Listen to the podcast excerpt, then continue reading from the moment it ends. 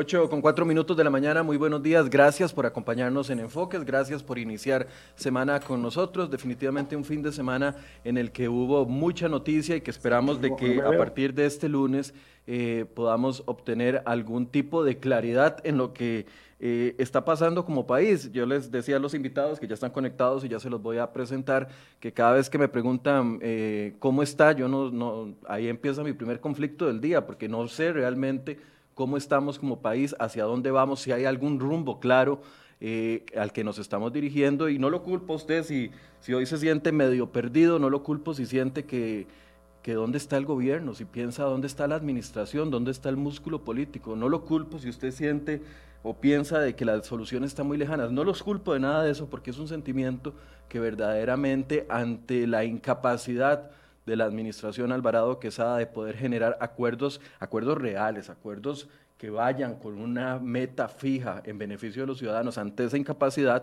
por supuesto que se genera esta gran silla vacía, esta gran ausencia de algún tipo de esperanza de que tengamos una solución pronta. Hoy noticia, bueno, vamos a tener muchas noticias el día de hoy. Una de ellas es que ya eh, los sindicatos convocan a manifestaciones a partir de las 9 de la mañana. Había un grupo de pescadores que ya estaba bloqueando el sector de la angostura, aunque había prometido eh, el grupo Rescate Nacional. No sabemos si este grupo está relacionado con Rescate Nacional, bloqueando en la parte de la angostura. Esperábamos que hasta el miércoles se dieran nuevos bloqueos después de que se venza esta tregua eh, si se puede llamar así, entre gobierno y el Grupo Rescate Nacional. ¿Qué vamos a hablar el día de hoy? Vamos a hablar de eso precisamente, dónde está el rumbo, hacia dónde nos dirigimos. Y tenemos tres invitados de diferentes sectores completamente para poder abordar el tema. Voy a saludar a Don Eli Feinsay, que nos acompaña esta mañana. Buenos días, Don Eli, gracias por estar acá con nosotros. Buenos días, Michael. Un placer, como siempre, estar por acá. Eh, buenos días a don Julio y a Daniel también. Bueno, don Eli, presente a los otros invitados. bueno, eh. Está don Julio Castilla también, presidente de la Cámara de Comercio que nos acompaña, y Daniel Calvo, quien es analista político. Don Julio, buenos días. Buenos días, don Michael. Siempre un gusto estar en su programa y un gran saludo a don Eli y a don Daniel. Y bueno, y aquí estamos a las órdenes. Y aquí estamos a las órdenes. Y también Daniel, buenos días. Gracias por estar con nosotros. Buenos días amigos, pues encantado de estar con ustedes y como, como bien lo, lo, anticipaba Michael, pues en un día que se ve movido y no solo día, yo creo que será semana e inclusive meses, porque no parece existir una solución o verse luz al final del túnel en los próximos días. Yo, yo quiero empezarles con una pregunta para, para, ver desde la perspectiva de ustedes cómo, cómo analizan la situación y, y es una pregunta muy simple, es hacia dónde ven, ven, ven a un gobierno con rumbo en este momento. La semana pasada fracasó eh, definitivamente la mesa de diálogo que eh, la administración Alvarado Quesada había propuesto en un inicio junto con el Estado de la Nación, el presidente perdido, no sabemos qué está haciendo, los expresidentes haciéndoles llamados, el Partido de Liberación Nacional haciéndoles llamados, hasta el Frente Amplio, que ha sido un aliado básico del Partido de Acción Ciudadana, le, decía el fin de semana a José María Villalta que por favor asuma responsabilidades, expresidente José María Figueres ayer, eh, doña Laura Chinchilla, eh, Luis Guillermo Solís, Oscar Arias eh, el sábado. Hay rumbo, ven ustedes rumbo desde la perspectiva de ustedes, desde los anteojos que tienen puesto cada uno de ustedes, ven, ven que vamos con un rumbo claro o iniciamos una semana de pura incertidumbre. Tal vez, don Julio, ¿puede empezar usted? Sí, buenos días. Bueno, nosotros, a ver, la Cámara de Comercio, hoy más que nunca hay que ser constructivos. Tenemos que, que, que y, y, vez partamos de dos premisas. Las cámaras, nosotros consideramos, no gobiernan y nosotros tenemos que tenderle puentes al presidente. Entonces, habíamos aceptado ir a la mesa. Eh, yo esperaría que de hoy o mañana no pase la convocatoria de un nuevo diálogo. ¿Cómo lo vaya a hacer? Lo podemos discutir aquí pero ya es urgente que tengamos necesidad de soluciones porque el tiempo pasa, el sentido de urgencia es lo que debe prevalecer. Entonces ese es el llamado que le hemos estado haciendo desde la Cámara de Comercio y trabajando en propuestas serias, con datos, para decirle, señor presidente, por aquí hay que ir. Y ahí es donde vamos a acudir a ustedes para que nos ayuden a, a socializarla. Y aquí me, encanta estar con Don Eli, porque Don Eli y la Cámara de Comercio hemos sido las los únicas dos instituciones, o Don Eli como, como, como persona que hemos sido claros que no se requieren más impuestos si sabemos hacer las cosas bien. Y hoy tenemos a, un, a la gente indignada, eh, con hambre, nosotros tenemos alianza con cámaras eh, de comercio, de industrias de, los sectores de las playas, del norte, y ahí nos dicen, vea, transmita que hay hambre y desesperación necesitamos ese rumbo que usted dice, Michael. Entonces nos toca construir, pero a través de los canales, que el canal es, tenemos un presidente y a ese presidente tenemos que ayudarle y darle las herramientas, igual que a la Asamblea. En la Asamblea tenemos algunos diputados a los que estamos presionando con proyectos clarísimos de ley. Reactivación económica no es nuevo. Desde que, desde que el presidente Alvarado fue nombrado, la Cámara ha estado enviándole proyectos y proyectos de ley. Hoy hay nueve proyectos empantanados ahí.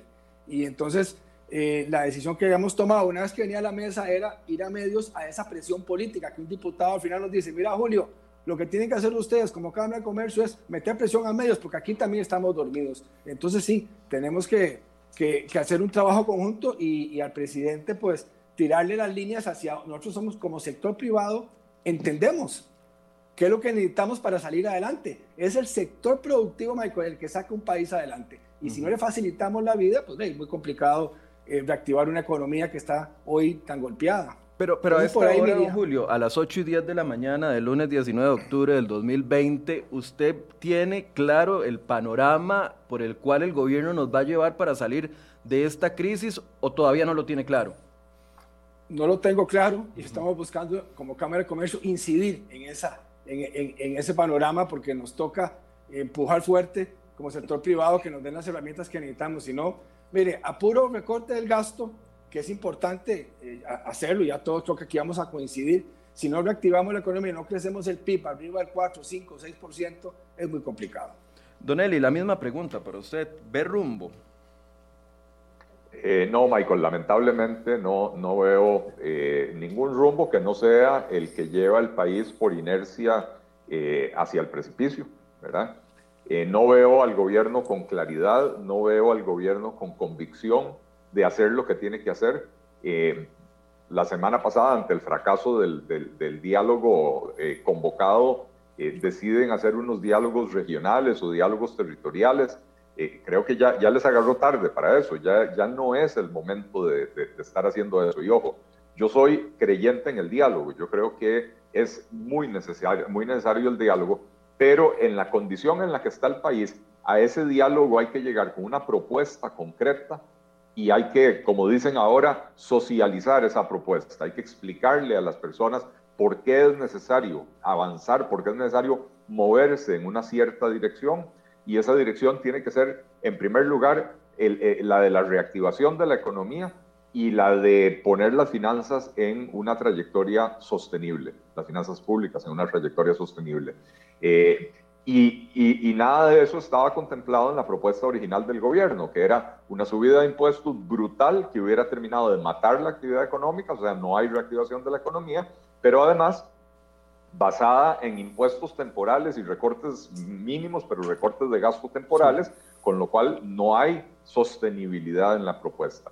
Eh, en este momento, comprometerse a pasar cinco semanas en diálogos regionales cuando no está el gobierno sentado hablando con los sectores productivos, cuando no está el gobierno sentado hablando con los sectores sociales, con los trabajadores, etcétera, eh, y cuando definitivamente no está escuchando el gobierno, el consejo de los economistas, que no tienen su equipo, ¿verdad? Entonces los economistas que están afuera del gobierno, eh, pues es, es lamentablemente desperdiciar tiempo que en este momento es vital Todavía estamos a tiempo de evitar lo peor del descalabro.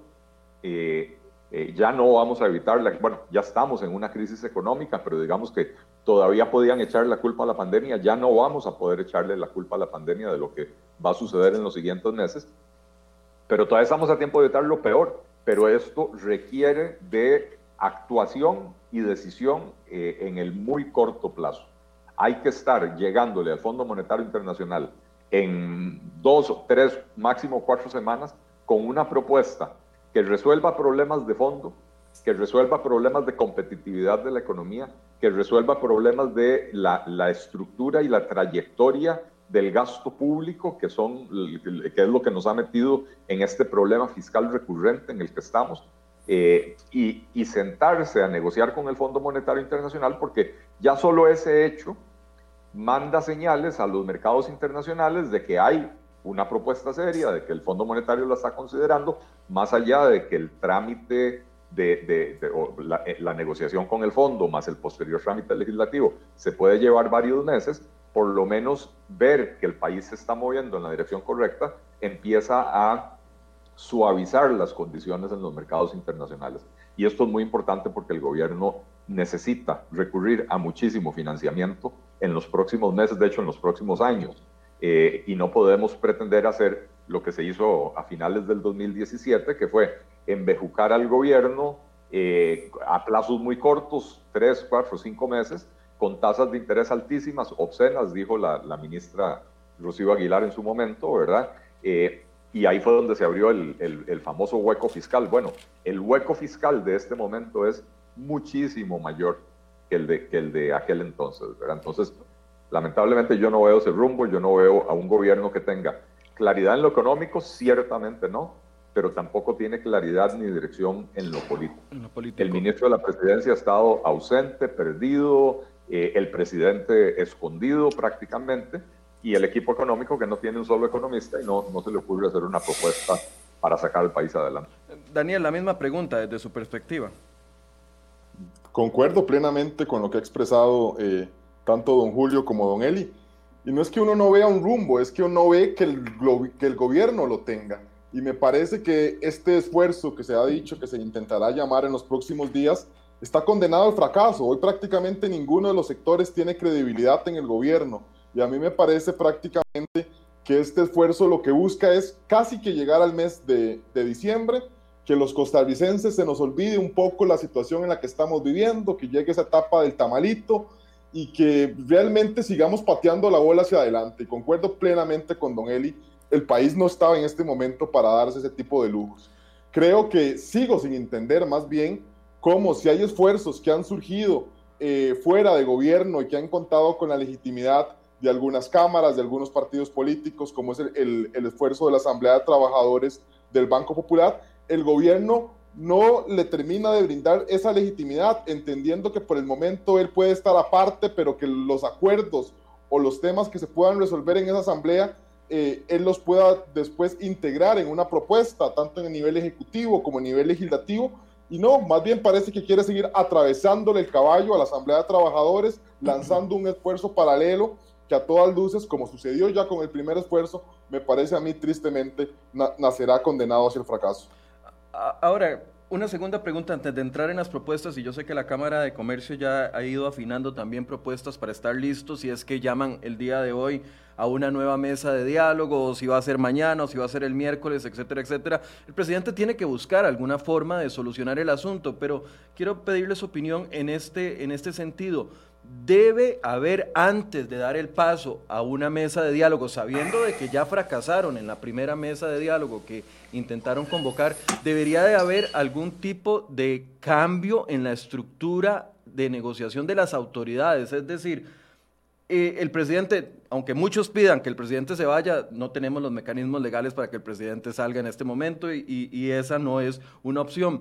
Pero a ver, otros han hablado de que debería de cambiar los voceros, de que debería de, buscar nuevos voceros, un ministro de la presidencia que sí dé la cara a las autoridades, a la, a, la, a, la, a la, ciudadanía, una ministra de planificación o una, o una directora del equipo económico que tenga el conocimiento y la base. O sea, antes de dar el paso al diálogo, debería de haber un cambio en la jerarquía de gobierno que le sume algún tipo de credibilidad, porque ahorita exactamente la credibilidad del gobierno está por el piso. El presidente se tiene que presentar con la par de los otros dos presidentes de los poderes para tratar de acarrear hacia su figura algún tipo de credibilidad. ¿No, tiene, no creen ustedes que debe haber un cambio en ese sentido primero?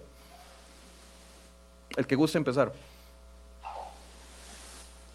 Yo, con mucho gusto. Este, a ver, ciertamente el gobierno está absolutamente desgastado.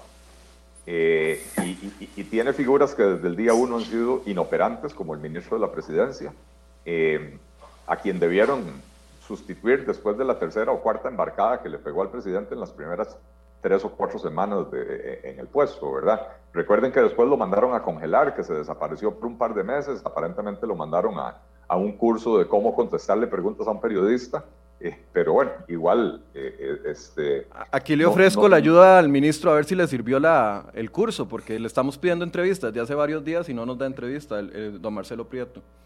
Pero aquí está disponible en, la mesa, don Marcelo, si quiere ensayar lo que aprendió en ese curso. Yo creo que en el reporte de calificaciones la, la recomendación fue mejor no lo pongan a contestar preguntas de periodistas. pero, pero a ver, Michael, ya, ya volviendo al tema serio. Eh, el ministro de la presidencia ha estado totalmente ausente. Eh, el gobierno no ha tenido una estrategia para enfrentar el descontento social, eh, no solo desde la, desde la perspectiva del diálogo con los ciudadanos que debió haber liderado don Marcelo Prieto, sino también desde la perspectiva de seguridad. Eh, eh, parando e impidiendo los actos violentos, los bloqueos prolongados, todo lo que ha sucedido. Bueno, han atacado a la policía, les han tirado cócteles Molotov, han, incendiado carros de la policía con policías adentro, eh, han, extorsionado a la ciudadanía cobrándole peajes donde no corresponde para poder pasar, le han impedido a personas enfermas pasar eh, eh, a sus citas médicas, a una mujer en, labor de parto poder llegar al hospital, etcétera. O sea, eh, el gobierno no ha tenido estrategia ni en, ni en la parte política que le corresponde al Ministerio de la Presidencia, ni en la parte de seguridad que le corresponde a don Michael Soto. y, bueno, y por supuesto, vuelvo a la crítica al, al, equipo económico que no entiende, la, no entiende la gravedad del problema, no entiende la magnitud del problema no entiende la escasez de tiempo, que en este momento es lo que menos queda, ¿verdad? Eh, y no es capaz de hacer una propuesta eh, diferente a la que ya presentaron. El gobierno debería estar en ese momento trabajando en una propuesta, pero nuevamente no una propuesta hecha a puertas cerradas como la última que hicieron. El gobierno debería estar consultando a los expertos. Cuando empezó la pandemia, ¿qué hizo, qué hizo el presidente de la República? Se apoyó en su ministro de salud, se apoyó en el presidente ejecutivo de la caja, se apoyó en gente que conocía de temas de salud pública. Diseñaron una estrategia, podremos criticarla, podremos estar de acuerdo o no, o no con algunos aspectos de, esos, de, ese, de, esa estrategia. Hoy podemos decir que, y, y, ya la Organización Mundial de la Salud está diciendo que los cierres más bien hacen más daño, pero bueno, en aquel momento la Organización Mundial de la Salud estaba recomendando los cierres, ¿verdad? Pero se apoyó en quienes saben y diseñó una estrategia. Bueno, ¿por qué cuando es, estamos ahora ante un problema que es, es estrictamente económico, ¿verdad? Es un problema fiscal, es un problema de endeudamiento público, es un problema de gasto público, es un problema de recaudación y es un problema de crecimiento económico. ¿Por qué no se hace asesorar por los expertos? Y entonces producir una propuesta que sí sea capaz de resolver el problema, eh, eh, induciendo el crecimiento económico en el país, eh, pero también, insisto, poniendo en una trayectoria sostenible las finanzas públicas. No, no, no, lo hay. Entonces, si la, pregunta es si el gobierno debería hacer cambios. Bueno, el primer cambio, Michael, tiene que ser en zapote, pero es un cambio de actitud. El presidente tiene que querer hacer este tipo de reformas mientras él no lo quiera hacer, se va a seguir escudando en su equipo que, es incapaz de hacer estas reformas. Pero entonces, Don Eli, ¿ve, estratégico, ¿ve estratégico un nuevo inicio de, de, intento de diálogo sentando a la misma gente a la mesa? Es decir, sentándose el presidente como se sienta a la par eh, eh, Prieto, a la par Agustín Castro, el ministro de Comunicación, doña Pilar y el ministro de Hacienda. O sea, esa planilla tiene la credibilidad para generar una discusión que llegue a algún tipo de acuerdo desde su punto de vista? No, yo creo que no, pero insisto que el primer problema es de, convicción del presidente, ¿verdad? Eh, cuando el presidente esté convencido de que tiene que hacer las cosas diferentes, entenderá que alguna gente que tiene a su alrededor no es la que lo va a poder ayudar a salir del, atascadero. Okay. Eh, Ok, le voy a dar la palabra a don Julio para esta misma pregunta, porque quiero ver el sentir de ustedes. ¿Cree que debe cambiar la planilla para poder, antes de un inicio de un, de un intento de diálogo, don Julio? Sí, yo, nosotros tenemos una frase que inclusive coincide con algo que, que he escuchado también a, a don Eli. que la usa mucho y me gusta porque la coincidimos en la Cámara. Es tiempo de valientes, ¿verdad, don Eli? Es tiempo, de, tomar decisiones, es tiempo de tomar decisiones y con sentido de urgencia le hemos, agregado nosotros siempre en la Cámara de Comercio. Pero, a ver, Michael, el, tema es qué hacemos, ¿verdad? Entonces, en la Cámara de Comercio nosotros dijimos, bueno, si seguimos así, como, vamos para el hueco. Eh, el ministro de la presidencia puede ser muy buen técnico, pero no tiene el perfil para ser un ministro de la presidencia. Cero perfil. Entonces, ya ahora otro ministro de la presidencia, no sé cómo se vería, pero en la multitud de consejos está la sabiduría, ¿verdad? O sea que el presidente tiene que entender, en la línea de lo que acaba de decir Eli, de que tiene que buscar a quienes saben y asesorarse bien y abrir, abrir esos espacios. Entonces, ¿qué, qué decimos en la Cámara? Alonso, que, usted lo conoce muy bien, Alonso con, con, Jairo y con un equipo, ha estado trabajando, pero semanas de semanas en datos. Porque lo que nosotros queremos llegar es, no, vamos a bajar un punto 5% del PIB si tomamos esta medida, un punto 8 aquí, no, es cómo lo podemos hacer lo más técnicamente posible para que vayamos con datos, con infografías muy sencillas y hacer entender no solo al gobierno y a su equipo económico, sino que el país vea con información muy clara de que no es necesario más impuestos y que hay que tomar medidas. Y esas medidas las estamos buscando hacer lo más políticamente viables en la primera etapa y después ir a esa transformación que necesita el Estado, que esperemos que ahora, hoy en la mañana escuché un, una, una, noticia que don Pedro Muñoz va a presentar un nuevo, programa, un nuevo proyecto de empleo público. Bueno, mientras la Asamblea se define con todos esos temas, que son los que aprueban proyectos, que vean propuestas serias y, respaldados con datos. Entonces, ahí cuando tengamos nuestra propuesta, presentaremos y eh, personas como él y todo, consultaremos para poder fortalecerla. Pero ese es el camino. Entonces, eh, eh, nosotros lo que ya queremos es ver cómo ayudamos a construir y meter presión, Michael, porque como bien lo decía, si no, vamos a salir todos, todos perjudicados, que estamos montados en este, en este, bello país, en este bello barco que se llama Costa Rica. pero, pero el elenco, ¿usted cree que no debe cambiar? A ver, o no es momento para cambiar, o no es momento estratégico, o nadie le va a querer aceptar el puesto de ministro de Hacienda, nadie le va a querer aceptar el puesto de ministro de Presidencia. O sea, con esas figuras se puede llegar a un acuerdo o estratégicamente podría cambiar para cambiar de voceros, por lo menos para lograr acuerdos. Es que lograr un acuerdo con Marcelo Prieto es complicado. pero, o lograr un acuerdo con, con, un ministro de Hacienda que piensa que 80% impuestos y 20% eh, reducción de gasto es, complicado, digo, por el tema de la credibilidad de la, de la mesa de diálogo. Sí, Michael, pero ya el pueblo, ya el pueblo, el sector privado, todo el país se les vino encima.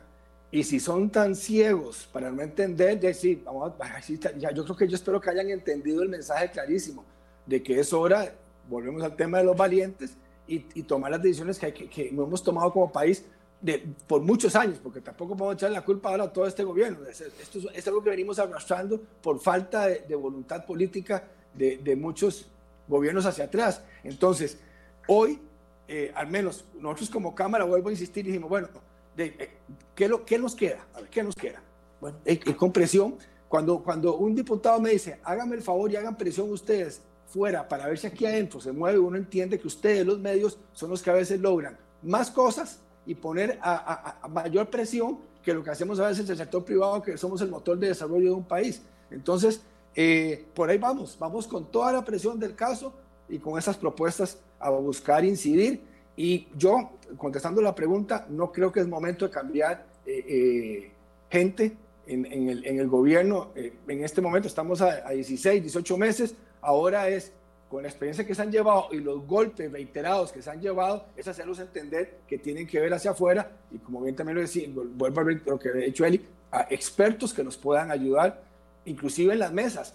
Jorge Vargas es una extraordinaria persona, es un gran mediador. Bueno, podríamos meter también un mediador del sector privado que tenga experiencia igual. En fin, es cómo logramos generar esa confianza que tanto necesitamos en este momento todos los sectores.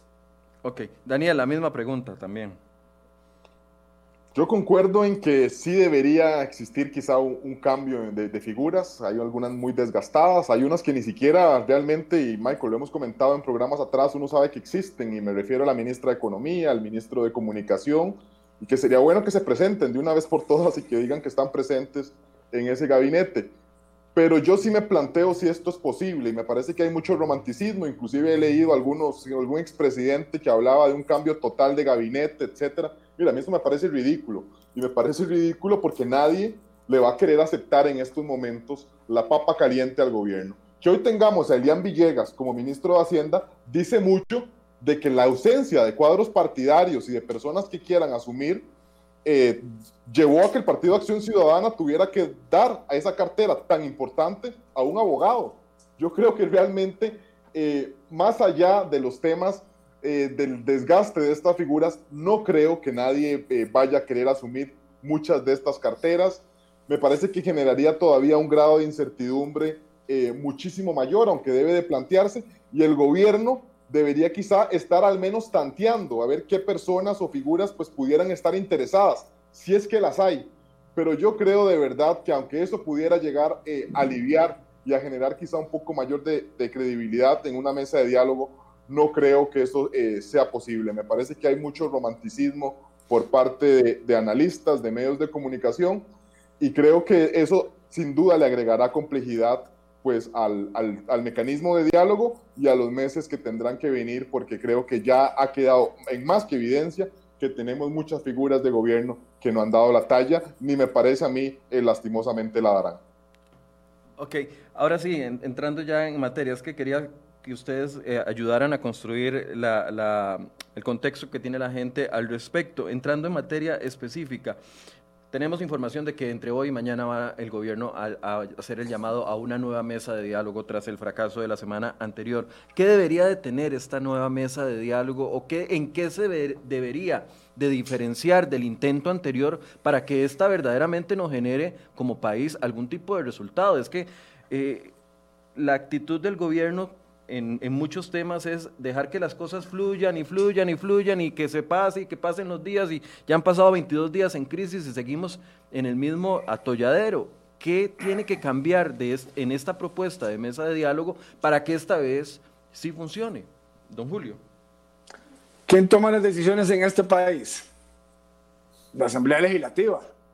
Yo creo que tiene que haber una representación de la Asamblea Legislativa y ojalá con sectores yo, yo a veces, a ver, no quiero sonar, eh, pero los sectores sociales es importante tomarlos en cuenta y políticamente en algunos temas, pero cuando es algo eh, enfocado en lo económico, que estamos con un problema serio de reestructuración del Estado, ahí tiene que estar los grandes actores y el sector privado tiene que estar en esa mesa con una representación bien importante, porque al final somos los dolientes, los que generamos riqueza y empleo en este país. Entonces, eso es lo que inclusive se lo hicimos saber al señor presidente. Yo al señor presidente le mandé un mensaje con Cámara de Comercio y le dije al señor presidente, en desacuerdo completamente con la composición de esa mesa.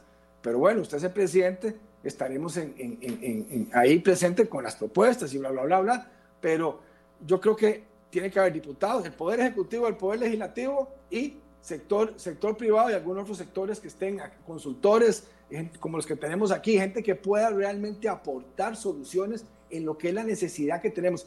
Yo, yo no sé, pero algunos sectores no sé qué tienen que hacer en una mesa cuando es económica, porque al final lo que se va a volver es una mesa política y lo que necesitamos son decisiones claras y a corto plazo. Entonces, por ahí yo, yo me gustaría escuchar a Daniel, que es experto en estos temas políticos, que él pudiera darnos su parecer, pero desde el sector privado es, queremos estar en esa mesa con buen peso y donde se tomen decisiones para que podamos ir con información y que si logramos convencer a las contrapartes, se decide ahí de una vez salir adelante con, con las propuestas. Entonces sería una mesa técnica económica, o sea, si fuera su sugerencia sería, don Julio, una mesa técnica económica con actores más selectos, por así decirlo. Correcto, donde esté representado el Poder Ejecutivo, el Poder Legislativo y el sector privado con una muy buena presencia y ahí podemos incluir a otros sectores, pero, pero el sector privado tiene que estar en esa mesa con peso para que demuestre y que pueda poner, su, o poner soluciones para, para venir. Al final, vuelvo a asistir, es que lo diré 150 veces, si nosotros no tenemos las condiciones, este país no sale adelante. Okay. Uno, uno, ve, uno ve ahora con la pandemia, Michael, qué están haciendo todos los demás países en el mundo, nuestros vecinos, dando condiciones y propiciando todas las las medidas para que venga más inversión, para que más compañías lleguen a buscar generar, vea lo que es zona franca. Yo con zona franca digo, ¿para qué, ¿para qué tenemos que hablar más del, del ejemplo zona francas? Los datos que tienen últimamente 187 mil empleos directos e indirectos, súper bien pagados. En, en, en, estos temas, en estos meses de pandemia, han pagado el 11% los gastos de la caja. Dan 2.300 y pico millones, en, miles de millones de dólares en encadenamiento. O sea, es un, es un modelo que más bien tenemos que incentivar y cuando yo escucho al presidente de la Asamblea Legislativa decir que evaluar impuestos, estamos perdidos. Entonces, por eso tenemos que ir a incidir ahí, a trabajar ahí y hacerles entender con números, pero con números y datos duros, cuál es la realidad. Okay. E, ese tipo. Eh, por, por eso es, es, importante esa presencia nuestra ahí. Eh, Daniel, la misma pregunta. ¿Cómo debe variar esta mesa de diálogo para que esta vez sea efectiva desde su punto de vista? Mire, yo le preguntaría a don Julio si realmente el gobierno se acercó y le dijo, mire, don Julio, ¿a usted cómo le gustaría que esta mesa pudiera hacer? ¿Qué, ¿Qué, recomendaciones tiene usted? Eso es justamente lo que debería estar haciendo el gobierno. Intentar previamente con los sectores recibir un poco de retroalimentación de cómo debería plantear este ejercicio y no simplemente, como sucedió en el anterior esfuerzo, lanzarlo sorpresivamente como si fuera una chambonada, un ejercicio más de improvisación y decirle, bueno, esta es mi propuesta sin consensuarla previamente con nadie, ni siquiera con las fracciones políticas. Ya pudimos observar que ni siquiera el Partido Restauración Nacional con Eduardo Cruzank, porque el diputado Carlos Avendaño, que todos sabemos es el líder de esa agrupación, pues difería completamente también de ese esfuerzo encabezado por un diputado suyo, el presidente de la Asamblea Legislativa. Debía de poder tenerlo consensuado previamente o haber intentado eh, conversar con los sectores antes de lanzarlo. Si no lo está haciendo así, y yo eso lo, desconozco, creo que claramente el, el, el nuevo esfuerzo de diálogo estará prácticamente encaminado hacia el fracaso. Además, y es algo que me parece a mí el gobierno no termina de comprender, es que él no genera confianza en ninguno de estos sectores. Yo creo que él debería también, si bien entendemos y le estamos demandando algún grado de liderazgo, eh, entender que por el momento es bueno que dentro de los sectores puedan existir acuerdos y no eh, intentar él prácticamente robarse la bola, eh, intentar buscar un protagonismo que a todas luces no lo tiene y permitir que esfuerzos que han surgido, y, lo, y perdonen que insiste, como la Asamblea de Trabajadores del Banco Popular, que venía adquiriendo ya la legitimidad por parte de sindicatos, por parte de cámaras y como bien lo decía don Julio, por parte de las agrupaciones políticas, que a fin de cuentas serán las que tengan que tomar las decisiones más importantes en la Asamblea Legislativa, él venga aquí con un nuevo esfuerzo paralelo eh, que realmente más bien eh, agrega complejidad y que no permite que este esfuerzo que poco a poco ha venido adquiriendo legitimidad pues empieza a caminar de una vez por todas. Entonces, co cocinarla, cocinarla a fuego lento un poco antes de tirarla a, a, a, a, la discusión nacional para que vaya más amarrada, es lo que decís, Daniel. Mire, darle un, quizá un poco de confianza al ejercicio de, de la Asamblea de Trabajadores del Banco Popular, ver qué, se, qué nuevos grupos y actores se vienen sumando, porque yo creo que ya actores de importancia, como lo que ha sido la polémica del sector empresarial en los últimos días, como hemos visto también que ya prácticamente todas las fracciones de la Asamblea le han dado también ese tema de legitimidad. Y una vez que esa, que esa asamblea pueda empezar a trabajar y a brindar acuerdos, él decir, como sí lo dijo en alguna manera solo con el tema de carácter fiscal, que él escuchará todas las propuestas que esta asamblea pues pueda llegar a plantear y comprometerse y darle quizá la legitimidad que, que me parece a mí le correspondería a este esfuerzo, que como lo decía minutos atrás me parece pues viene adquiriendo legitimidad y confianza en, con, en los actores en los últimos días. Eh, don Eli. Bueno, yo eh, eh, creo que, Daniel ha señalado algo eh, que es crucial y es que cuando el presidente hizo el anuncio del diálogo nacional, ayer hizo ocho días, tomó por sorpresa a todo el mundo, tomó por sorpresa a las cámaras empresariales, tomó por sorpresa a los sindicatos, tomó por sorpresa a la Asamblea de Trabajadores del Banco Popular, que, que ya se había reunido previamente con el presidente, los, los, los, representantes o los dirigentes de la Asamblea, este, le habían explicado al presidente el proceso que estaban llevando adelante, y el presidente les, los felicitó y les dijo, qué bueno, qué, qué buen trabajo, qué dicha que hay mecanismos de diálogo, y el domingo viene y presenta una cosa para suplantar lo otro. Y esto apunta a lo que decía Daniel. Uno, en primer lugar, no hay comunicación efectiva con los sectores. Y dos, hay un deseo del presidente o de quienes lo asesoran de robarse el mandado, de, de, de, ser él el que aparezca como el salvador de la República, el, el, el, gran estadista que convocó al diálogo nacional en vez de permitir que un, proceso tan sano como el que se estaba dando en la Asamblea de Trabajadores eh, eh, pudiera eh, darle chance para producir resultados. ¿Por qué digo yo un proceso sano? Porque de pronto en una instancia que no es la oficial, no es la de la presidencia, sin injerencia política, sin injerencia del gobierno de la República, sectores usualmente antagónicos como las cámaras y los sindicatos se estaban poniendo de acuerdo para sentarse a hablar y para buscar soluciones para el país. Eh, sin una agenda como la del gobierno, ¿verdad? Simplemente sentémonos a hablar. Por supuesto, tiene debilidades la metodología de la Asamblea de Trabajadores y la conformación y todo lo demás, pero, pero el, el esfuerzo era, era sano, era bueno. Y, y, desde la presidencia de la República han estado intentando socavarle las bases a ese diálogo porque no es el diálogo al que convocó el presidente de la República. Entonces, ¿Qué habría que cambiar?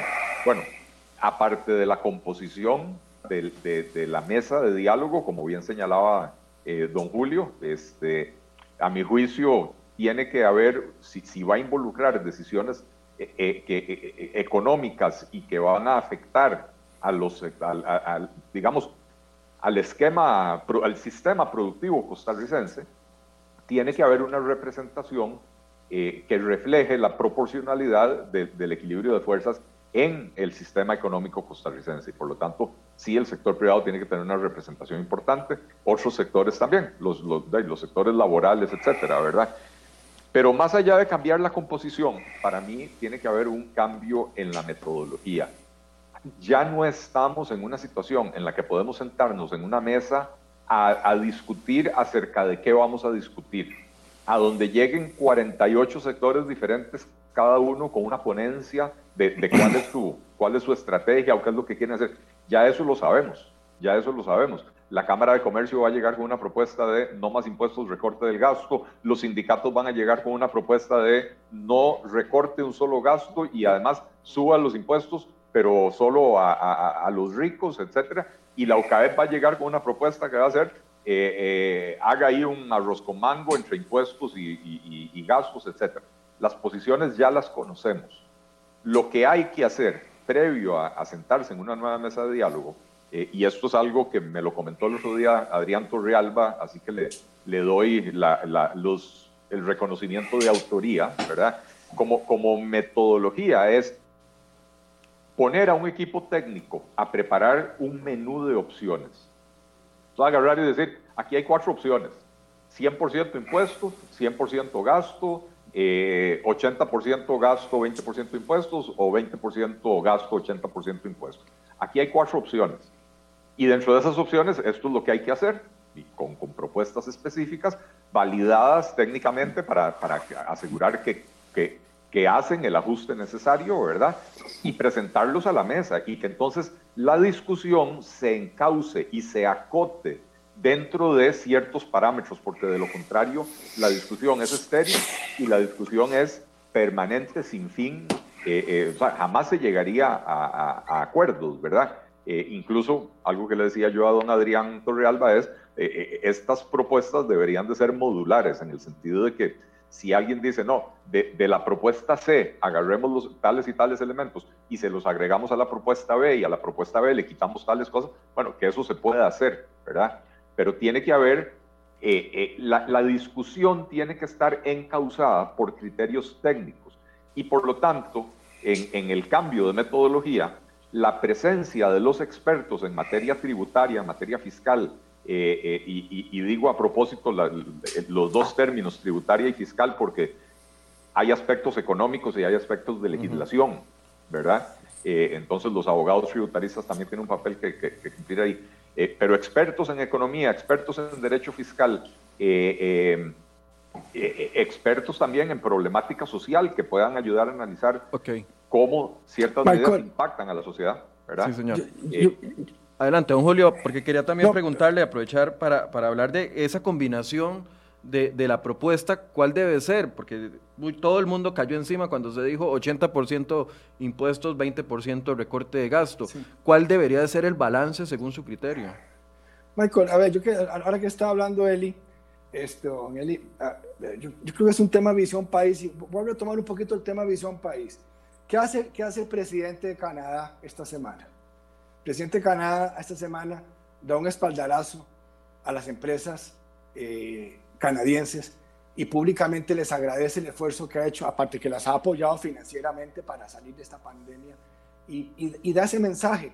Hoy en Costa Rica, la empresa privada, cuando uno oye decir son unos evasores, eh, solo los ricos, entonces uno dice, ¿qué, mal estamos, Michael? ¿Qué, ¿Qué mal estamos comprando el mensaje porque el 98.5% de este país son empresas, emprendedores pequeñitos, y entonces la evasión existe, por supuesto que existe, y para eso está el Ministerio de Hacienda para que la combata y vaya detrás de los evasores, que vaya detrás del contrabando y el comercio ilícito, que es una competencia desleal a los que sí competimos bien y pagamos todos los impuestos. Entonces, más bien han querido torcer el mensaje para atacar un sector privado, y si el país no tiene una visión correcta diciendo, si no, si no apoyamos el sector privado como lo acaba de hacer y como, y como lo ha hecho el que no quieren, Trump, porque Trump es carísimo, Trump es todo el sector privado. Entonces, si nosotros no apoyamos el sector privado, vamos para el hueco.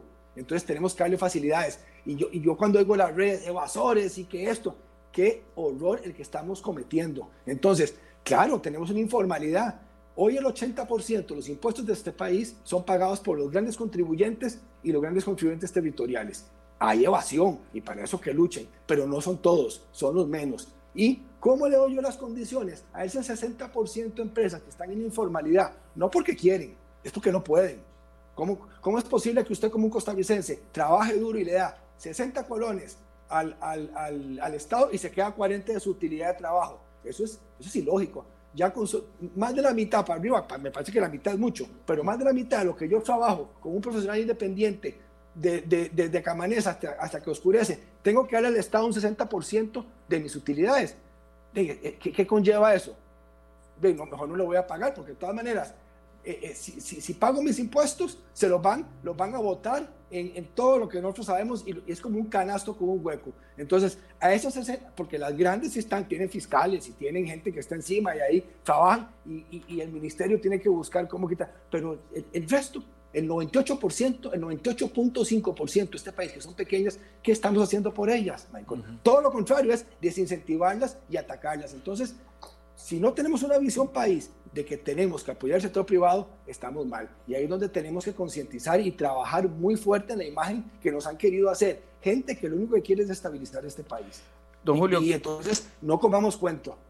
Y con respecto a la sí. propuesta que ustedes eh, estarían impulsando. 100% eh, reducción de gasto, aumento. Sí. Cero, aumento ni, ni, un solo impuesto, ni un solo impuesto. Ya nosotros, vea, hace año y medio, don Michael, nosotros le creímos al señor presidente y al gobierno de este país cuando nos dijo hay que, hay que impulsar un paquete tributario y nosotros vamos a trabajar en reforma de empleo público y gasto público. Nosotros nos aguantamos una carga tributaria y no pasó nada. La estadística que tenemos, a don Eli que le gustan mucho las estadísticas, 4.300 y pico empleos, de nuestro economista Jairo sacó 4.300 trabajadores de más tiene el Estado desde que pasó la reforma tributaria. Y el gobierno central a un promedio de 100 diarios. Entonces, ahí, por ahí van nuestras propuestas. Aquí se congelan plazas para volverlas a abrir después. Entonces, ahí podemos hablar ahora de soluciones. Pero entonces tiene que haber real compromiso del gobierno a reducir el gasto y no más impuestos. Este país, este país es como que usted, usted nos está agarrando flacos, desnutridos, enfermos y todavía nos, nos quiere sacar más sangre. No, es, es imposible, nos va, nos va a matar. Ok, entonces cuando ustedes se sienten a la mesa, llevarán una propuesta que solo va a incluir recorte de gasto público y no nuevos impuestos. Y, y, y aumento de ingresos. Aumento de ingresos, que cobren bien, que, que, que, cobren bien a los evasores. Ahí vamos, si podemos hablar, nosotros tenemos eh, crecimiento del PIB con unas leyes que están, eh, aumentar por el tema de evasión. Hay nuevos recursos que podemos hablar ahora. Nosotros estamos trabajando en una propuesta muy socialmente responsable con el ambiente, pero explotación de recursos naturales. Nuestro país es rico en recursos naturales y, y cómo nos duele que 40 mil millones de, de dólares que, que, que, que, la riqueza del oro hoy en este país no la podamos este, aprovechar y 5 mil millones de dólares, que es lo que vale Crucitas, hoy, ¿qué está pasando? Entonces, tenemos que cambiar eh, eh, varias, eh, eh, o varias premisas que tenemos y buscar nuevas fuentes de ingreso. Do, don Eli, eh, se, no, no, no, no, le voy a preguntar específicamente cuál cree usted que es la ecuación, porque ya lo hemos conversado en programas anteriores. Le quiero preguntar desde el punto de vista económico si es viable eh, cualquier propuesta que, excluya alguna de las de la, de los, eh, iniciativas que han tenido sectores. Una propuesta que excluya, por ejemplo, el 100% de, de, nuevos impuestos o una propuesta que, incluya, que excluya el 100% del recorte de gasto o una propuesta que excluya algún otro tipo de sectores. ¿Se puede generar algún tipo de propuesta tan, tan radicalizada o, o se va a tener que llegar a algún tipo de propuesta que incluya de todo un poco? Si la pregunta es si es económicamente viable, eh, es económicamente viable. Uno puede plantear una propuesta como existen de hacerlo 100% sin subir impuestos, pero como lo decía don Julio, eh, no, subir impuestos no quiere decir no mejorar la recaudación. Es que hay que mejorar la recaudación por otros medios. Pero es que eso ya lo deberían de estar haciendo. Claro, bueno, lo, eh, deberían estar haciendo y ojo, y, esto es algo muy importante. A la Hacienda Pública, al Ministerio de Hacienda, se le han brindado herramientas muy poderosas en los últimos, no sé, 10 años por lo menos, ¿verdad? Ha habido reformas legales significativas, la factura electrónica, el, impuesto al valor agregado, que es un impuesto que permite la trazabilidad de las transacciones. Eh, eh, realmente no se puede quejar el Ministerio de Hacienda de que no tiene las herramientas. Esto es más bien una cuestión burocrática donde de, ahora tienen esas herramientas, ahora quieren una de 157 millones de dólares más, ¿verdad? Para, para tener eh, el chuzo parqueado en el garaje y no usarlo. Eh, eh, el asunto es, económicamente sí es viable una propuesta basada en reforma del Estado, reforma del empleo público, recorte del gasto, fusión de instituciones, cierre de instituciones obsoletas, eh, eh, eh, optimización de la recaudación, eliminación de exoneraciones. o sea, si es factible hacer una propuesta de esa naturaleza que sea 100% sin subir un solo impuesto y además sería la propuesta que tendría el mayor impacto en reactivación de la economía, ¿verdad? Este, eh, en este momento estamos en una profunda recesión eh, y una propuesta basada en impuestos o mayoritariamente en impuestos lo que haría es profundizar esa recesión. Entonces, económicamente sí es viable. Una de 100% impuestos es inviable, no es viable porque usted puede hacer la matemática y la matemática le puede decir, sí, yo puedo subir 5 puntos, eh, cinco puntos del PIB la, la recaudación. en la práctica eso no va a suceder porque va a ser tal el frenazo a la economía, que al final de cuentas las proyecciones de, recaudación se van a quedar cortas. Del otro lado, del lado del gasto sí es viable. Ahora, si la pregunta es si eso es eh, eh, políticamente viable, bueno, preguntémosle a Daniel, que es el, politólogo y, especialista en analizar eso, ¿verdad? Por eso le dije a usted eh, políticamente viable para, para, pasar a Daniel desde el punto de vista político, porque es que aquí es donde está la, la el, la no sé, el, gran problema. Vas a tener sentado en una mesa a un sindicato que va a pedir, como decía Don Eli antes, una combinación que sea, eh, no sé, subirle los impuestos a cierto sector, porque es más popular pedir eso. Eh, va a tener a, los sectores eh, productivos pidiendo no más impuestos. O sea, la combinación va a ser complicada. Llegar a un acuerdo en esos términos, en términos políticos, y, y quedar que todos queden satisfechos, bueno, yo no le veo a, este ni a ningún otro gobierno una capacidad de, acuerdos a ese nivel. Daniel. Sí, bueno, vamos a ver si pensé, pensé que era la réplica para, para don Eli. Vamos a ver qué, podemos decir de, de, todo esto. Primero es que aquí realmente podemos hablar hasta misa, y perdónenme a mí la expresión de propuestas, pero si estas no se traducen al final, pues en una propuesta de índole legislativa. Y si dentro de la Asamblea Legislativa no se define el mecanismo para poder ver esta enorme agenda de proyectos de ley, don Julio hablaba al inicio de que ha hablado hasta creo que de nueve iniciativas. Mire, Michael, le pongo un ejemplo. El finales del mes de abril, el nuevo directorio legislativo se comprometió a crear cuatro comisiones. Una de reforma del Estado que se está creando, aunque a mi criterio no está caminando de la mejor manera, la del fortalecimiento de la caja. Y mire, Cinco meses después, ya vamos para seis, no se ha podido crear la bendita comisión de reactivación económica y no se ha podido crear una comisión especial de foro mixto que inclusive ahora algunos, algunas figuras políticas han propuesto que debería ser la que aborde justamente estos temas, que era un foro mixto para ver todo lo relacionado con el COVID. Que bien que mal esto está relacionado con el COVID porque la crisis sanitaria nos ha llevado pues a este agravamiento de la crisis económica. Vean ustedes que ni siquiera en cinco o seis meses se ha podido crear una comisión para darle dispensa o un trámite expedito a este montón de iniciativas que esto pueda surgir. Ahora, sobre la viabilidad, si bien el presidente debe recoger eh, pues, eh, en el diálogo y debe de tener ese menú que don Eli mencionaba con parte de todos los sectores, entendamos que será imposible pues quedarle bien a todos los sectores. Y la gran eh, decisión que no ha querido tomar este gobierno, ahora que también don Julio y don Eli hablaba de que es tiempo de valientes, es el gobierno tiene que decidir de una vez por todas cuál va a ser su base electoral, cuál va a ser la base que le va a permitir culminar su administración. El gobierno ha intentado quedar bien con, con el diablo, con, ¿cómo es? Con, con, con, Dios y con el diablo, y eso es imposible. Y lo que ha sucedido es que él ha quedado mal a todos los sectores. Ya lo vimos en una administración anterior del PAC, donde Luis Guillermo Solís decidió que la base que le iba a permitir a él gobernar iban a ser los sindicatos. Y recordamos aquel eh, famoso acuerdo con el Teatro Melico Salazar, etcétera. Hoy el presidente, una vez que tenga ese menú, que, que intente pues tener algún grado de balance, debe decidir hacia qué sector o no, pues va a inclinarse la sociedad y así al menos sabremos a qué atenernos.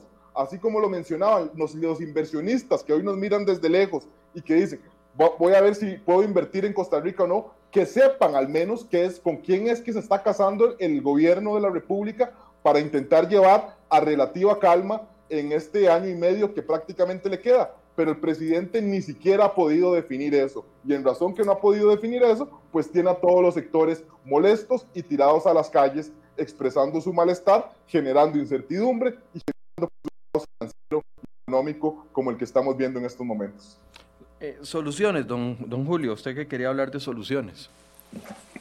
Sí, nosotros hemos venido eh, trabajando en, en, soluciones, voy a buscar, en, en varias eh, líneas. Entonces, eh, a ver, aquí se las, se las voy a, bueno, no, no, no, no, no, no puedo proyectar, yo sé, pero, este, a ver, hemos, a nivel de gasto estamos trabajando en cuatro áreas. Uno es eliminación de plazas congeladas. Eso quiere decir que si usted, la plaza se va, se elimina, no se congela Ahí tenemos un número de plazas que por año se van, se van eliminando, congelando. Entonces sería eliminarlas.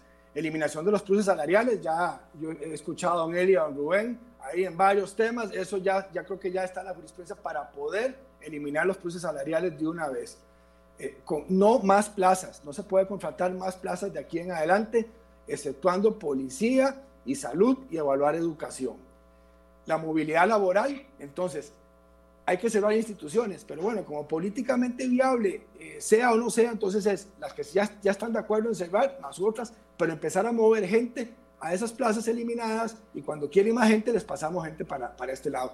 Nosotros en el sector privado hemos dicho que si nos reactivan podríamos generar empleo y evaluar la posibilidad de algunos, que hay muy buenos colaboradores del sector público, absorberlos. Unificación de compras públicas, algo que hemos hablado ya todos. el, proyecto de la, el proyecto de la Contraloría, ahí está ya que se vote, porque ya es un proyecto que se ha consensuado entre los diputados. Este, después tenemos ingeniería financiera, todo lo que tiene que ver con, también ahí hay expertos en el tema, Don Eli ha hablado mucho del tema, cuánto podríamos hablar del PIB en el tema de ingeniería financiera, renegociación de la deuda. El otro día estábamos viendo lo que el Banco de Costa Rica le da a las instituciones, entonces, y ahí salió hoy, también noticias de ese tipo. Nos, da, nos llamó mucho la atención que le dio mil millones de Infocop Infocom no los usa, entonces se los presta caro al gobierno y el gobierno paga intereses carísimos por esa plata que realmente eh, del Banco de Costa Rica se le debería transferir directamente al gobierno y que el gobierno en su flujo de caja vea cómo lo utiliza. Pero ahí es, hoy salió otro anuncio igual, eh, las universidades lo mismo, les entra la plata, no la usan y se la prestan cara al gobierno. Entonces eso es una barbaridad, eso hay que entrarle de una vez. Después el tema del combate al comercio ilícito, todo lo que tiene que ver con evasión. Si los sindicatos dicen 8% que es la evasión, pongámosle un 2 anual, un 2. Ahí hay un 8% del PIB en cuatro años. Si, si Hacienda, que tiene muy buenos auditores, Hacienda, porque nosotros estamos siendo auditados ahora, precisamente, y uno ve que tienen conocimiento, están metidos en la oficina, entonces es, si, si ellos logran ese 2%, ¿cuánto? 8% del PIB, si estamos hablando de 18%, lo que quiere el gobierno eh, es 18 puntos, perdón, quiere 18 puntos del PIB, solo ahí hay 8, si logran, como dicen sindicatos, 8 no, un 25% de lo mismo. Eliminación de exoneraciones fiscales, grabar los salarios escolares, eliminar cargas fiscales. Y después, una idea que tenemos nosotros, que ya alguien la, mencionó porque la escuchó, es, y hoy tengo, tengo precisamente un almuerzo, una, una llamada con, con, una empresa de Panamá, porque el modelo es, ¿por qué no los ticos no compramos el 49% del Banco Nacional, del Banco de Costa Rica, del INS, con los fondos de pensiones, en fin? ¿Por qué no buscamos modelos donde podemos realmente que las instituciones sean nuestras? y no con el cuento que son nuestras, pero, nos, pagamos servicios muy caros porque no son eficientes. Entonces, ahí tenemos una propuesta también de darle ingresos frescos comprando acciones. El modelo en Panamá, hasta los sindicatos tienen un pequeño porcentaje. De los sindicatos son los que están auditando esa, esa, e, e, e, esa empresa que es administrada, eso sí, por sector privado, pero el 49% se le mantiene siempre, el 50% al gobierno para que tenga más, mucho más eficiencias. Después están los proyectos de reactivación económica, que es buscar formalizar, y ahí estamos hablando de todo el tema de lo que son caja, cuatro proyectos que están en la caja, que queremos, en, la asamblea que queremos acelerar, todo lo que tiene que ver, ya pasó el de datáfonos, ahora viene otro tema de tarjetas, todo lo que tiene que ver con flexibilización de la banca, en fin, ahí hay varios proyectos, Michael, no sé, porque no se acuerdas que terminamos nosotros, no sé si es a las nueve, ¿a qué hora? Sí, a las nueve, pero no, no, hay problema, termine la idea para que pueda quedar completa. Ok, y, y, entonces ahí nosotros veníamos creciendo en el 2017, casi a inicios de 2018, prácticamente a un 4% del PIB, sin, ya golpeados, o sea, si volvemos a crecer un 5, 6, 7% del PIB, que podemos lograrlo con las facilidades, ayudando a formalizar estas empresas, el profesional independiente, o sea, todos son proyectos para que el gobierno logre atraer todo ese sector informal a pagar impuestos. Entonces, si nosotros damos esas herramientas y después, para terminar, para no, porque por ahí puedo profundizar también, es, tenemos, estamos trabajando con un grupo de empresarios y políticos que han avanzado bastante en un proyecto para empezar a, explotar nuestros recursos naturales de forma responsable. Entonces, empecemos por Crucitas. Ustedes no sé si, no sé si sabían que hay una mina, que me, estaban diciendo estos señores, hay una mina en la frontera de cobre de Panamá, Costa Rica. Esa mina, la mitad está allá y la mitad está aquí. Ya Panamá la está, la está explotando y dicen que esa mina les va a dar un segundo canal en ingresos. Y nosotros aquí no queremos entrarle porque tenemos un grupo ahí, no vamos a decir ecologistas, que no quieren que se toque. Y ahí, entonces, uno le duele que tenemos pobreza y podríamos tener ya en un país que gracias a CINDE, gracias a Procomer, hemos diversificado, ya no dependemos del café, ya, no como Venezuela, que era 100% petróleo, se va el petróleo al, al, suelo y se cae el país. No, aquí ya no, no, no, dependemos de una sola o dos, o sí, no, tenemos muy, el riesgo lo tenemos muy, muy repartido. Pues empecemos con recursos naturales y esos ingresos rápidos que podemos tener. Ya lo de Crucitas, esta gente tiene una solución para en el corto plazo prácticamente traer 5 mil millones de dólares a la mesa. Entonces, Michael, hay muchas soluciones que impuestos no son necesarios. Más bien hay que bajar y simplificar la carga tributaria, es, que es otro tema. Ok, sí, vamos a tener que hacer otro programa con respecto a, ese tema y poder ahondar en las propuestas. Don Eli, eh, hoy está reanudándose el trabajo en la Asamblea Legislativa y parte de ello es la discusión del recorte de gasto público para el presupuesto del 2021. Y, y ya hay muchas, bueno, hay muchas quejas en Twitter por parte de algunas instituciones que dicen por un, por un lado, Liberación Nacional que, y su presidenta eh, de la Comisión de Hacendarios, que es doña Silvia Hernández, dice el gobierno no hizo la tarea de recorte de gasto como tenía que hacerla para el próximo eh, año y nosotros lo vamos a hacer acá. Entonces hay muchas mociones presentadas en la Comisión de Hacendarios y ya he visto tweets ahorita de Paola Vega, de, de ¿cómo se llama la otra diputada que a veces nos acompaña? Laura Guido. Laura Guido, gracias, perdón de Laura Guido, de Paola Vega, diciendo, no, los recortes no están, el Ministerio de, Seguridad ya pegó el, el, grito al cielo durante el fin de semana, Cultura también. No hay una vocación de recorte de gasto. ¿Cómo ve este panorama? Si esto es con un presupuesto para el próximo año, yo no me imagino para una reforma estatal que queramos sacrificar para recortar gasto. Bueno, Michael, y, y, lo, lo, ligo con la pregunta que nos estabas haciendo anteriormente de de, si esto es un tema de cambio de jerarcas. Al, al, final de cuentas, mientras no haya una dirección del presidente de la República de que hay que ir, en, eh, eh, que hay que apuntarse con el recorte del gasto, sobre todo en el 2021, porque estamos en medio de la peor crisis económica, perdón, al menos en 40 años. Y es una crisis de la hacienda pública, es que eso es lo primero que hay que entender, es una crisis de las finanzas públicas y entonces, si no hay esa convicción, eh, las cosas no van a avanzar para ninguna parte. Eh, aquí estaba viendo yo, cuando uno entra a la página del Registro Nacional, lo primero que le aparece uno es un recuadro donde dice, eh, si hay recortes presupuestarios, no vamos a poder brindar, a seguir brindando los servicios aquí en la página de, Internet. Y hasta donde yo sabía, en esa página de Internet, hasta por respirar le cobran a uno. Si las certificaciones valen 2.800 colones, yo, me acuerdo hace, no sé hace exactamente cuánto fue, unos 10 años, cuando las certificaciones valían como 100 colones y las digitalizaron y las subieron como a 2.300 de un solo huevazo, ¿verdad? Entonces, uno está pagando el servicio y, en la página web lo amenazan a uno de que si hay recortes presupuestarios no pueden seguir brindando el servicio.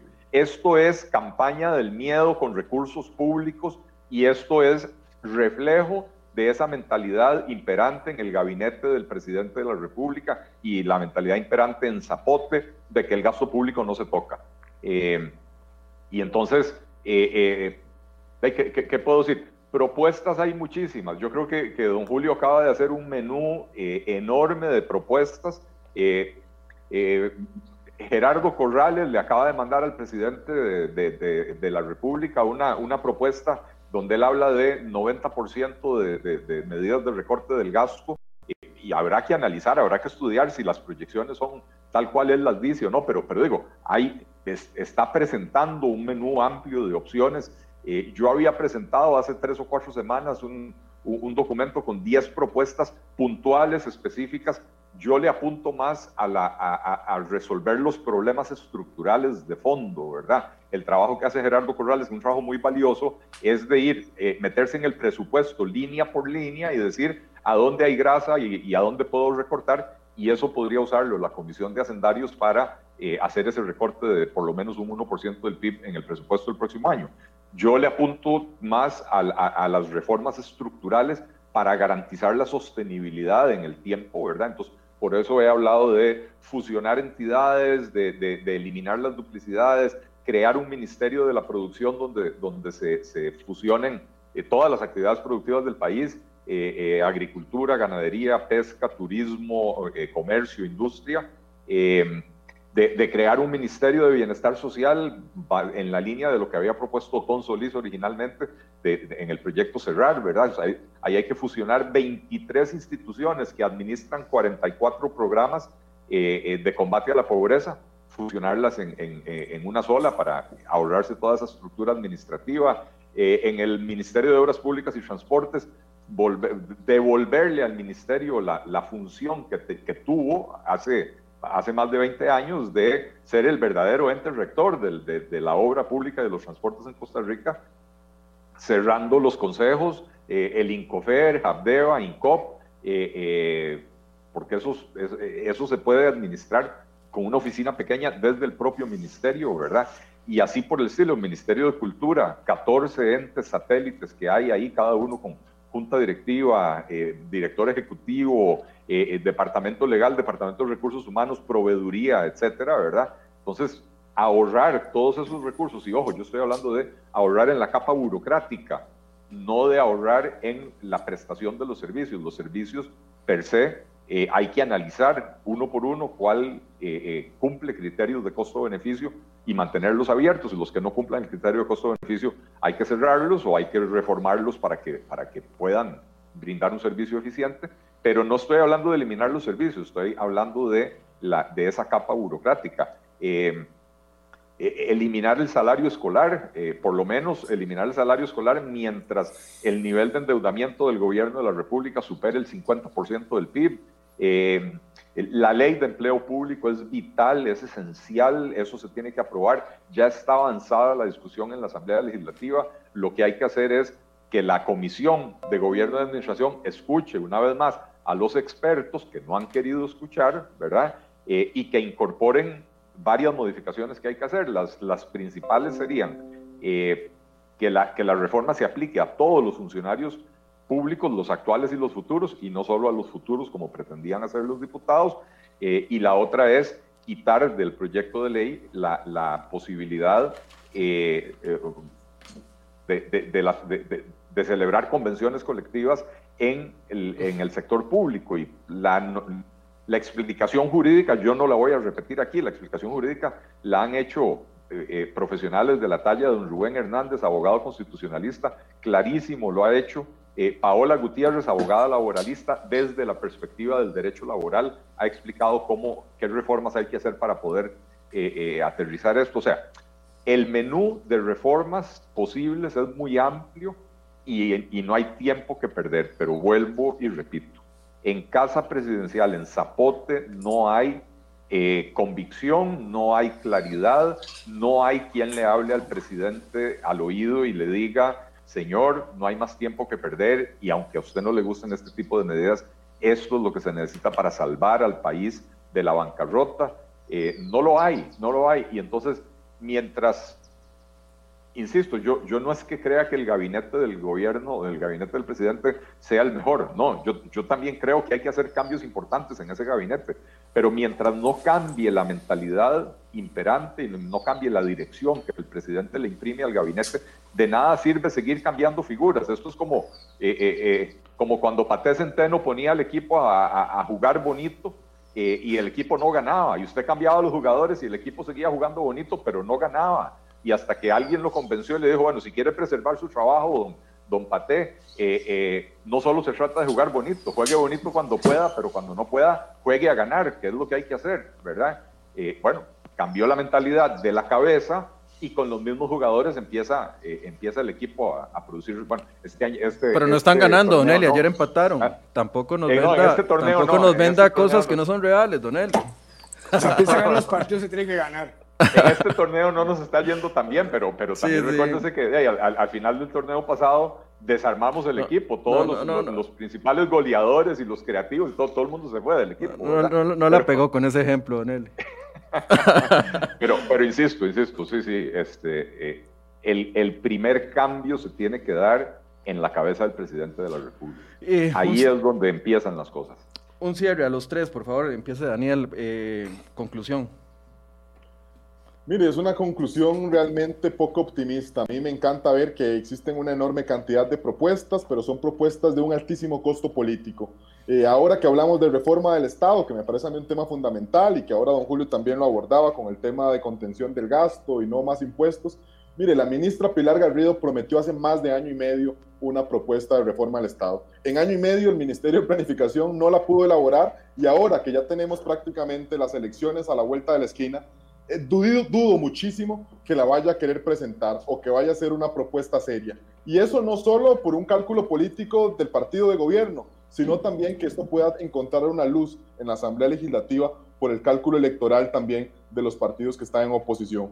Yo no tengo eh, un panorama alentador para los próximos meses, me encanta ver que existen propuestas, ojalá las fracciones legislativas la tengan tan clara y también el Poder Ejecutivo, porque recordemos que debido a una reforma constitucional, a partir del próximo primero de diciembre hasta el 31 de julio del próximo año, quien controlará la agenda será el Poder Ejecutivo, de manera que no tendrá excusa en poder darle prioridad a esta enorme cantidad de proyectos y de propuestas que se han presentado. Pero como te decía, para concluir, Michael, no veo yo que esto pueda tener quizá eh, un, una alta dosis de optimismo, porque ya estamos en campaña electoral, lastimosamente. Don Julio, una conclusión en un minuto.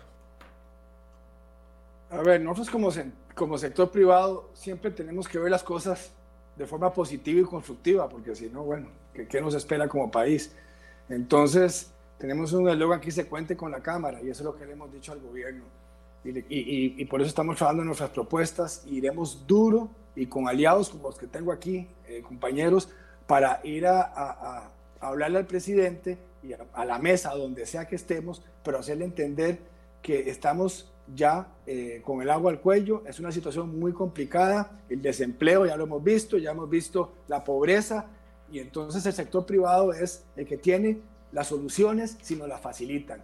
Y, y, que si quieren hablar de impuestos, perfecto, a nivel del cobro los mismos, pero no más. Más bien tenemos que buscar soluciones para generar mayor riqueza y trabajo. Y eso solo el sector privado lo produce. Entonces, es recordar eso, que lo tengamos presente, esa es la visión que tenemos que tener como país. Y muchas gracias, Michael, por el espacio que siempre nos da. Bien, gracias a don Julio Castilla. Don Eli, un cierre rápidamente. Michael, no, no me queda más que reiterar, es tiempo de valientes. Yo estoy de acuerdo con el análisis que hace Daniel, eh, de que ya estamos entrando prácticamente en el ciclo electoral, eh, pero es tiempo de valientes. En, estas, en estos tiempos de crisis tan profunda es cuando las personas muestran de qué material están hechos. Y yo esperaría que tanto en el Poder Ejecutivo como en el Legislativo sepan de poner eso no quiere decir que, no se organicen para la campaña electoral, por supuesto que se tienen que organizar para la campaña electoral, pero que a la hora de sentarse en la Asamblea Legislativa y a la hora de sentarse a negociar una agenda de proyectos para sacar al país del hueco, sepan anteponer el, el interés nacional al cálculo político. Es tiempo de valientes y solo los valientes hacen eso. Los que hacen lo mismo de siempre, eh, francamente, y perdón por la expresión, son una bola de pendejos. Este, y si quieren pasar a la historia como una bola de pendejos que por cálculo político mandaron al país al fondo del precipicio, bueno, ya saben qué es lo que tienen que hacer, ¿verdad? Que es exactamente lo que vienen haciendo. Si quieren eh, eh, posicionarse como valientes que se atrevieron a reformar este país, las propuestas abundan y es cuestión de sentarse, escoger de todo ese menú cuáles van y decidir lo que y, y hacerlas políticamente viables. Lo que es políticamente viable, Michael, Daniel, don Julio, es lo que los políticos decidan que quieren hacer viable. No nos, no nos amarremos a estructuras mentales que nos dicen, ah, no, en Costa Rica no se puede recortar el gasto, en Costa Rica no se puede cerrar instituciones. Eh, no nos amarremos a eso. Hagamos que las cosas sean viables. Y si bien es cierto, este gobierno completamente carente de pericia y de iniciativa y de imaginación, le corresponde definir la agenda legislativa por los próximos, ¿cuántos meses, Daniel? ¿Seis, ocho meses? Son eh, del, del, primero de diciembre al 31 de julio. Eh, siete, meses. Ah, no, ocho meses. Ocho, meses. Este, por los siguientes ocho meses le corresponde al gobierno establecer la agenda. Lo cierto es que esa agenda se establece en negociación con los jefes de fracción. Entonces, si los jefes de fracción quieren ser valientes y no pendejos, lo que tienen que hacer es exigirle al gobierno proyectos que van apuntados en la dirección de resolver los problemas de fondo, los problemas de competitividad de la economía costarricense, los problemas de insostenibilidad del gasto público y poner esta economía a crecer en un ambiente de, mayor libertad. Si lo que van a hacer es aprovechar para ir a, presentar proyecticos como los que les encanta eh, presentar, eh, un puentecito de 7 metros para, para cruzar de la región A a la región B para poder ir yo como diputado a inaugurar el puentecito y ganarme unos cuantos votos ahí en la próxima asamblea del partido, entonces el país va a seguir eh, eh, condenado al, al atazo. Bien. Insisto, es tiempo de valientes. Le agradezco mucho a don Julio Castilla de la Cámara de Comercio, a Daniel eh, Calvo, analista político, y también a, a don Eli Feinza, economista, por haber acompañado esta mañana. Gracias a los tres. Muchas gracias. Muchas gracias a todos. Muchas gracias. Un saludo. Un saludo para todos. Y, cierro diciendo algo que, me parece que, tenemos que tenerlo muy claro. Vean, hoy estamos 19 de octubre. El 17 de septiembre fue cuando el gobierno presentó su propuesta de negociación con el Fondo Monetario Internacional. Ha pasado un mes y dos días. Es inaceptable. Apoye usted a don Carlos Alvarado o no lo apoye. No importa los dos, los dos, los dos bandos si lo quiere plantear de esa forma, pero es inaceptable la pasividad del gobierno un mes y dos días después. Este país ha estado y ha vivido en este mes y dos días por responsabilidad del gobierno de Carlos Alvarado y su equipo económico sumido en una grave crisis económica y política y social. ¿Cuánto más tiene que esperar? ¿Cuánto más va a esperar el presidente de la República para asumir su rol de liderazgo y decir, acepto mis errores, estas son mis propuestas y vamos a caminar adelante. ¿Cuánto más? Va a pasar otro mes. Van a pasar otros dos meses en este caos en el que estamos. Es inaceptable la pasividad de don Carlos Alvarado y de su equipo económico, es inaceptable, ya sea que usted apoye al gobierno o no lo apoye. No le sirve a usted, no le sirve a mí, no le sirve a nadie, no le sirve a la gente que está cayendo en pobreza, no le sirve a la gente que está pasando de la línea de pobreza a pobreza extremo, no le, no le sirve a la gente que está pasando de empleado a desempleado en las estadísticas. No le sirve absolutamente a nadie. Necesitamos un gobierno que asuma su responsabilidad, que acepte su error. El que nos metió en esta crisis social fue el gobierno con esa propuesta absurda, inaceptable, de negociación con el Fondo Monetario Internacional. Así que ya es hora. Aunque usted apoya a don Carlos Alvarado, no importa, exíjale a su presidente de que asuma, de que busque una solución. Un presidente pasivo metido en casa presidencial no nos sirve de nada. Diálogos, o reuniones unilaterales con sectores que no están llegando a propuestas concretas no sirve de absolutamente nada. Yo estoy de acuerdo con don Julio Castilla y estoy de acuerdo con Daniel y estoy de acuerdo con don Eli y con todos los que han dicho es momento de construir, sí, pero para construir hay que tener una actitud crítica. Para construir hay que tener una actitud de reconocimiento de los errores. Y ese es el primer paso que debe dar. No queremos que nos llamen a un nuevo diálogo y pasar otra semana, semana y media perdiendo el tiempo y en 15 días ver que estamos en el mismo hueco. Por favor, reaccione Casa Presidencial. No nos sirve su pasividad, al país no le sirve su pasividad. Ver cómo se quema el país por fuera y estar en una reunionitis adentro no le sirve absolutamente a nadie. Ojalá que si ustedes apoyan al gobierno y si ustedes tienen voz que le llegue al gobierno, pídale a su gobierno, apoyándolo, que reaccione, que actúe, que ejerza. No nos sirve lo que está pasando. Ocupamos soluciones, exijamos como ciudadanos soluciones. Porque este país, 15 días más en esta situación, no va para ningún lado. Mañana más de enfoques. Buenos días.